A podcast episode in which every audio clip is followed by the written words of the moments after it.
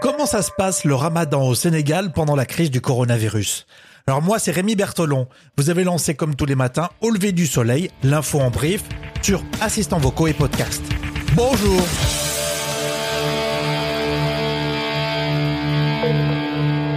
Au lever du soleil? Avec Rémi. Eh ben on est le 18 mai, j'ai toujours pas eu le coronavirus. Vous vous en foutez? Bon.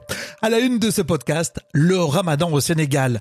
On a vu ça sur BBC News Afrique. La pandémie de Covid-19 a des conséquences non négligeables dans nos vies, mais elle ne signifie pas la fin de la bienveillance envers autrui. Et normalement, des associations sont mobilisées pendant tout le ramadan. Durant le ramadan, ils ont l'habitude de distribuer des repas de rupture du jeûne dans les artères de Dakar.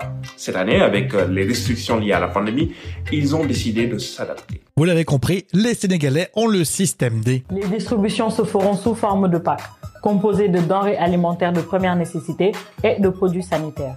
Nous prévoyons 200 packs pour le mois de Ramadan, soit 50 packs par vendredi. Et puis dans le même sujet, réflexion un peu plus intellectuelle avec le sociologue anthropologue Sylvain Landry-Fay. Du point de vue des relations interpersonnelles, cette, cette épidémie de coronavirus a consacré euh, un ensemble de dynamiques sociales dans les quartiers qu'il faut regarder en termes de stigmatisation.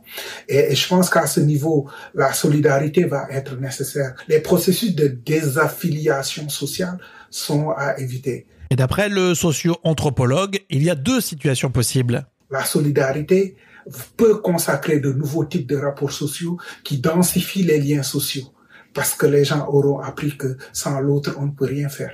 Mais dans le même temps, les processus d'évitement des personnes qui ont été touchées par l'épidémie peuvent conduire à, une désaffiliation sociale qui change les relations interpersonnelles. Le point de vue sénégalais, vous pouvez le retrouver, ce sujet en intégral sur BBC News Afrique.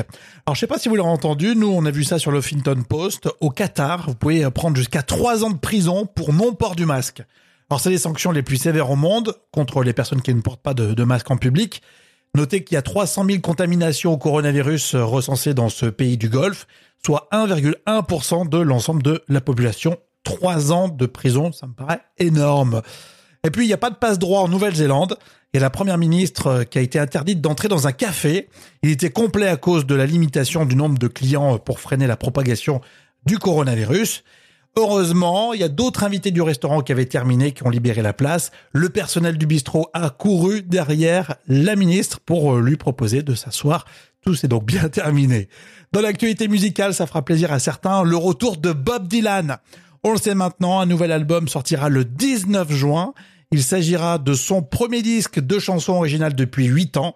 Si vous lancez au lever du soleil, la playlist sur Deezer, vous allez écouter le nouveau titre de Bob Dylan qui s'appelle False Prophet. N'oubliez pas, on est sur les enceintes connectées.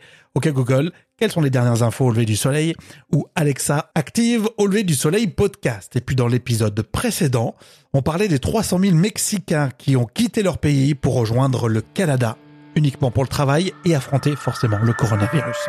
On vous souhaite le meilleur pour aujourd'hui.